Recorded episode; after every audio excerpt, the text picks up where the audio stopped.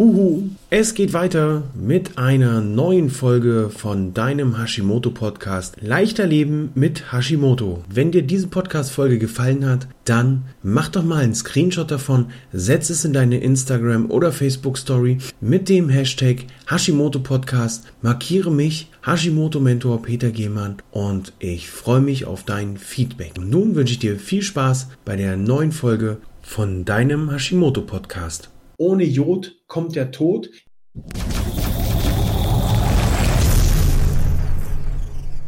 Hallo und einen wunderschönen guten Tag. Wir starten ins neue Jahr.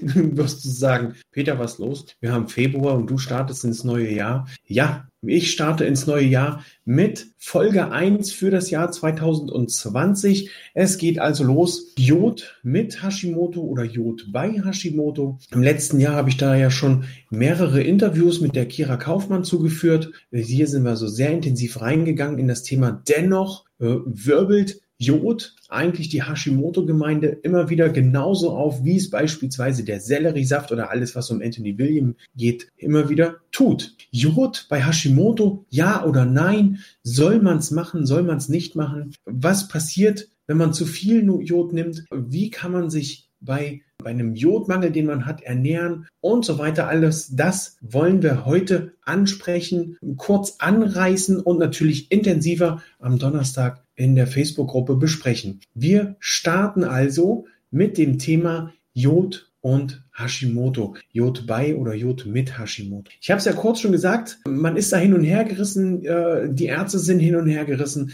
die Leidenden oder die Betroffenen sind hin und her gerissen. Der eine nimmt es, der andere nicht. Der eine sagt, um Gottes Willen, der nächste sagt, ah, äh, ich nehme Jodsalz und so weiter. Also hier gibt es die verschiedensten Möglichkeiten. Fakt ist, die Schilddrüse benötigt Jod. Kira Kaufmann hat es letztes Jahr im Interview eigentlich ganz toll gesagt. Ohne Jod kommt der Tod. Die Schilddrüse greift sich also bei jeder Jodzufuhr, die wir dem Körper zugutekommen lassen, erstmal ihres ab. Das wird also direkt zur Schilddrüse hingedüst. Ähm, Jod ist ein sogenanntes Halogenid und ist ähnlich vom Aufbau her wie Fluor, wie Brom und wie Chlor. Was diese drei Sachen mit Jod noch zu tun haben und was die mit der Schilddrüse zu tun haben, das besprechen wir definitiv im Detail am Donnerstag, denn diese drei können deiner Schilddrüse doch arg zu schaffen machen, wenn sie im Körper sind. Aber da gehen wir am Donnerstag nochmal drauf ein. Wichtig ist, der komplette menschliche Körper benötigt das Jod, um hier auch für sich arbeiten zu können, um die Zellen, um das alles vernünftig am Leben halten zu können, ist es also auch wichtig, dass man Jod zu sich nimmt. Es gibt Ernährung oder Nahrungsmittel, da ist schon viel Jod drin. Da kommen wir im, im weiteren Verlauf noch dazu.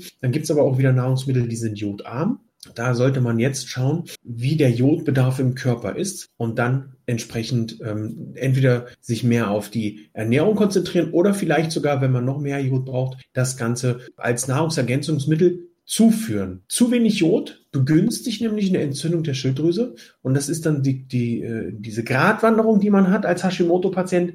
Zu wenig Jod begünstigt die Entzündung der Schilddrüse. Eine Schilddrüsenunterfunktion kann hieraus entstehen. Zu viel Jod bedeutet aber unter gewissen Umständen auch ein Schaden für die Schilddrüse. Dann wird das Ganze nämlich angefeuert, dann kann es zu schubähnlichen Symptomen führen. Man kann in eine Überfunktion geraten, wenn man hier zu viel Jod nimmt. Und genau da kommen wir halt zu dieser Gratwanderung, die man da für sich mit Intuition erstmal feststellen muss, nimmt man zu viel Jod, okay, wo habe ich das genommen? Habe ich Nahrungsergänzungsmittel genommen? Habe ich bei der Ernährung zu viel Jod zu mir genommen? Ähm, das muss man also hier beachten und so ein bisschen in sich rein spüren. Nun kann man die Frage, ist Jod bei Hashimoto schädlich? Ist es schädlich, wenn ich als Hashimoto-Patient Jod zu mir nehme? Nicht so pauschal beantworten, äh, denn wie schon gesagt, Jod ist wichtig für die Schilddrüse. Man sollte als Hashimoto-Patient nicht unbedingt einfach so Jod zu sich nehmen, sondern schon mal für sich feststellen, für sich klären, hat man denn überhaupt einen Bedarf? Wie mache ich das am besten? Die Kira hat es letztes Jahr gezeigt, man nimmt seinen Arm, am Unterarm macht so ein 5 mal 5 Zentimeter großes Viereck, Quadrat, Rechteck, von mir aus auch ein Kreis, wie ihr das für euch haben wollt, was ihr da für eine Figur auf dem Arm haben wollt und streicht das mit Lugolscher Lösung ein. Dann würde ich mir ein Foto davon machen und nach zwölf Stunden schaut ihr wieder da drauf und vergleicht das mit dem Handy wie es von der Farbgebung her aussieht und könnt dann sagen, okay,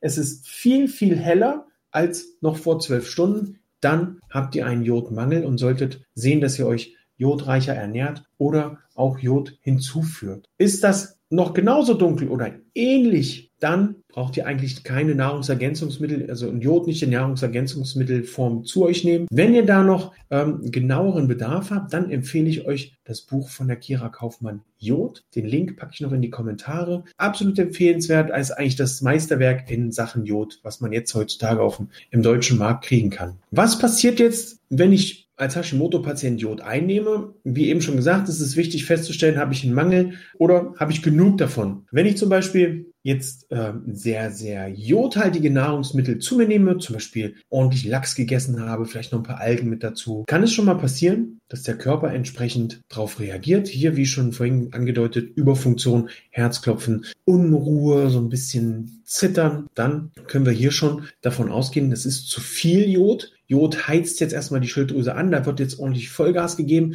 Das ist wie wenn ihr mit einem alten Auto plötzlich äh, Vollgas gebt, das Auto fängt an zu klappern und fährt ganz unruhig. Also Fuß vom Gas und Ruhe bewahren. Genauso ist es dann auch so, wenn ihr eine Schilddrüsenproblematik habt und ihr nehmt zu viel Jod, abwarten, Ruhe bewahren, dafür sorgen, dass wirklich Ruhe einkehrt im Körper und dass das Ganze abgebaut wird. Daher immer darauf achten, dass ihr mit Jod bei Hashimoto eher vorsichtig umgeht. Ich, ich sage zwar mal wieder bei den wasserlöslichen Vitaminen, zum Beispiel bei Vitamin B, bei Vitamin C, da ist es nicht schlimm, wenn man mal das Doppelte nimmt oder da ist es nicht schlimm, wenn man mal die Dosierung erhöht. Das wird ja wieder ausgeschieden. Beim Jod bin ich da ganz, ganz felsenfest der Meinung, es ist wichtig, das Ganze vorsichtig zu machen, in langsamen Schritten. Wie wir das am besten oder wie du das am besten einschleichen kannst, einspeisen kannst, das Jod, das besprechen wir auch am Donnerstag im Live 20.15 Uhr in meiner Gruppe. Da gehen wir da nochmal ein bisschen in die Tiefe, was auch die Dosierung angeht. Als Zusammenfassung, als Erkenntnis für mich, kann man eigentlich gar nicht so richtig sagen, braucht man als Hashimoto-Patient Jod, braucht man es nicht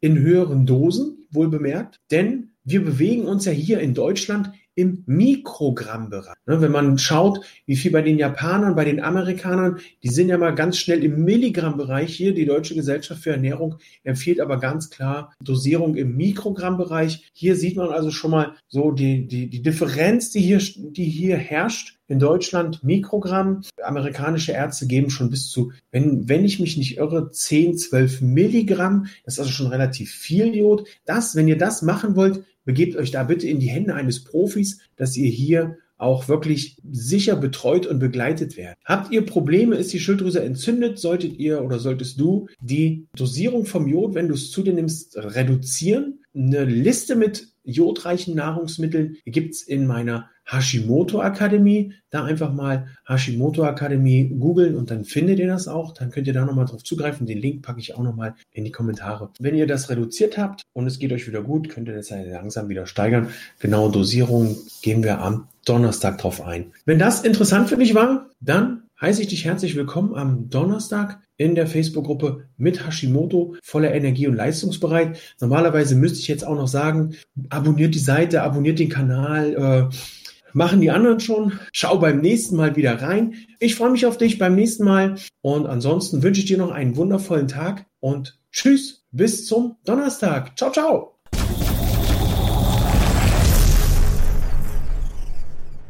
Ohne Jod kommt der Tod.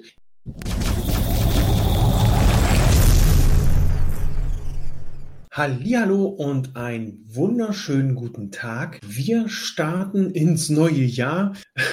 wirst du sagen, Peter, was los? Wir haben Februar und du startest ins neue Jahr. Ja, ich starte ins neue Jahr mit Folge 1 für das Jahr 2020. Es geht also los. Jod mit Hashimoto oder Jod bei Hashimoto. Im letzten Jahr habe ich da ja schon mehrere Interviews mit der Kira Kaufmann zugeführt. Hier sind wir so sehr intensiv reingegangen in das Thema. Dennoch äh, wirbelt Jod eigentlich die Hashimoto-Gemeinde immer wieder genauso auf, wie es beispielsweise der Selleriesaft oder alles, was um Anthony William geht, immer wieder tut. Jod bei Hashimoto, ja oder nein? Soll man es machen? Soll man es nicht machen? Was passiert, wenn man zu viel Jod nimmt? Wie kann man sich bei bei einem Jodmangel, den man hat, ernähren und so weiter. Alles das wollen wir heute ansprechen, kurz anreißen und natürlich intensiver am Donnerstag in der Facebook-Gruppe besprechen. Wir starten also mit dem Thema Jod und Hashimoto. Jod bei oder Jod mit Hashimoto. Ich habe es ja kurz schon gesagt, man ist da hin und her gerissen, äh, die Ärzte sind hin und her gerissen, die Leidenden oder die Betroffenen sind hin und her gerissen. Der eine nimmt es, der andere nicht. Der eine sagt, um Gottes Willen, der nächste sagt, ah, äh, ich nehme Jodsalz und so weiter. Also hier gibt es die verschiedensten Möglichkeiten. Fakt ist, die Schilddrüse benötigt Jod. Kira Kaufmann hat es letztes Jahr im Interview eigentlich ganz toll gesagt. Ohne Jod kommt der Tod. Die Schilddrüse greift sich also bei jeder Jodzufuhr, die wir dem Körper zugutekommen lassen, erstmal ihres ab. Das wird also direkt zur Schilddrüse hingedüst. Ähm, Jod ist ein sogenanntes Halogenid und ist ähnlich vom Aufbau her wie Fluor, wie Brom und wie Chlor. Was diese drei Sachen mit Jod noch zu tun haben und was die mit der Schilddrüse zu tun haben, das besprechen wir definitiv im Detail am Donnerstag, denn diese drei können deiner Schilddrüse doch arg zu schaffen machen, wenn sie im Körper sind. Aber da gehen wir am Donnerstag nochmal drauf ein. Wichtig ist, der komplette menschliche Körper benötigt das Jod, um hier auch für sich arbeiten zu können, um die Zellen, um das alles vernünftig am Leben halten zu können, ist es also auch wichtig, dass man Jod zu sich nimmt. Es gibt Ernährung oder Nahrungsmittel, da ist schon viel Jod drin. Da kommen wir im, im weiteren Verlauf noch dazu. Dann gibt es aber auch wieder Nahrungsmittel, die sind jodarm. Da sollte man jetzt schauen, wie der Jodbedarf im Körper ist und dann entsprechend ähm, entweder sich mehr auf die Ernährung konzentrieren oder vielleicht sogar, wenn man noch mehr Jod braucht, das Ganze als Nahrungsergänzungsmittel zuführen. Zu wenig Jod begünstigt nämlich eine Entzündung der Schilddrüse und das ist dann die, die, äh, diese Gratwanderung, die man hat als Hashimoto-Patient.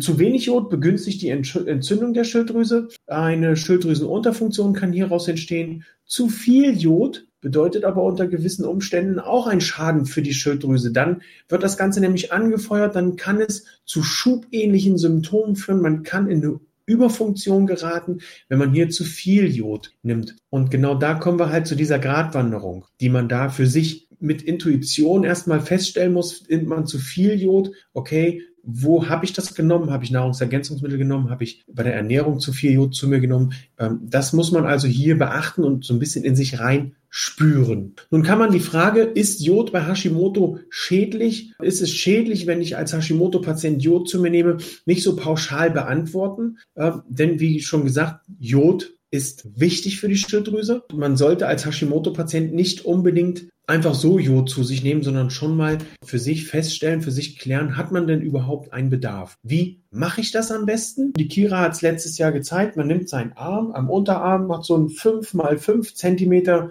großes Viereck, Quadrat, Rechteck, von mir aus auch ein Kreis, wie ihr das für euch haben wollt, was ihr da für eine Figur auf dem Arm haben wollt und streicht das mit Lugolscher Lösung ein. Dann würde ich mir ein Foto davon machen, und nach zwölf Stunden schaut ihr wieder da drauf und vergleicht das mit dem Handy, wie es von der Farbgebung her aussieht und könnt dann sagen, okay, es ist viel, viel heller als noch vor zwölf Stunden. Dann habt ihr einen Jodmangel und solltet sehen, dass ihr euch jodreicher ernährt oder auch Jod hinzuführt. Ist das noch genauso dunkel oder ähnlich, dann braucht ihr eigentlich keine Nahrungsergänzungsmittel, also ein Jod nicht in Nahrungsergänzungsmittelform zu euch nehmen. Wenn ihr da noch ähm, genaueren Bedarf habt, dann empfehle ich euch das Buch von der Kira Kaufmann Jod. Den Link packe ich noch in die Kommentare. Absolut empfehlenswert, als eigentlich das Meisterwerk in Sachen Jod, was man jetzt heutzutage auf dem, im deutschen Markt kriegen kann. Was passiert jetzt, wenn ich als Hashimoto-Patient Jod einnehme, wie eben schon gesagt, ist es wichtig festzustellen, habe ich einen Mangel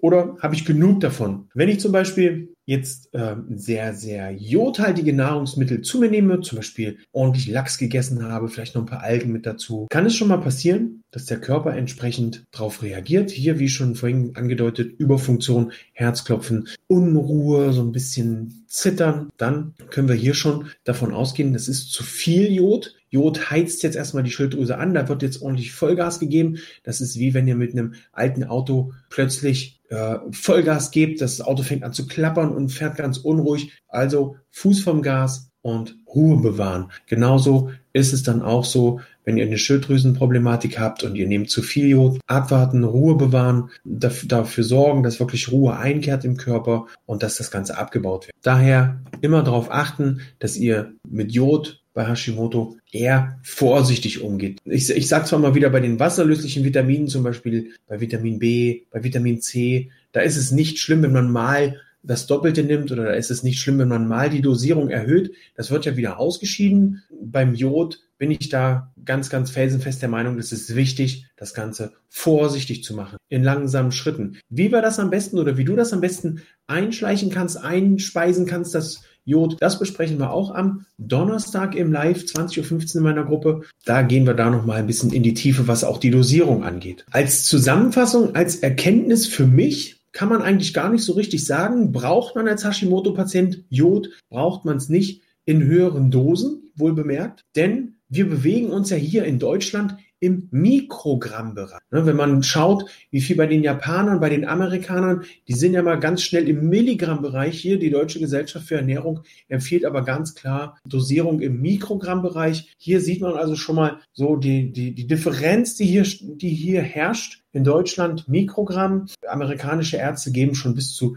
wenn, wenn ich mich nicht irre, 10, 12 Milligramm. Das ist also schon relativ viel Jod. Das, wenn ihr das machen wollt, begebt euch da bitte in die Hände eines Profis, dass ihr hier auch wirklich sicher betreut und begleitet werdet. Habt ihr Probleme, ist die Schilddrüse entzündet, solltet ihr oder solltest du die Dosierung vom Jod, wenn du es zu dir nimmst, reduzieren. Eine Liste mit jodreichen Nahrungsmitteln gibt es in meiner Hashimoto Akademie. Da einfach mal Hashimoto Akademie googeln und dann findet ihr das auch. Dann könnt ihr da nochmal drauf zugreifen. Den Link packe ich auch nochmal in die Kommentare. Wenn ihr das reduziert habt und es geht euch wieder gut, könnt ihr das ja langsam wieder steigern. Genaue Dosierung gehen wir am Donnerstag drauf ein. Wenn das interessant für dich war, dann heiße ich dich herzlich willkommen am Donnerstag in der Facebook-Gruppe mit Hashimoto, voller Energie und leistungsbereit. Normalerweise müsste ich jetzt auch noch sagen, abonniert die Seite, abonniert den Kanal, äh, machen die anderen schon. Schau beim nächsten Mal wieder rein. Ich freue mich auf dich beim nächsten Mal und ansonsten wünsche ich dir noch einen wundervollen Tag und tschüss, bis zum Donnerstag. Ciao, ciao.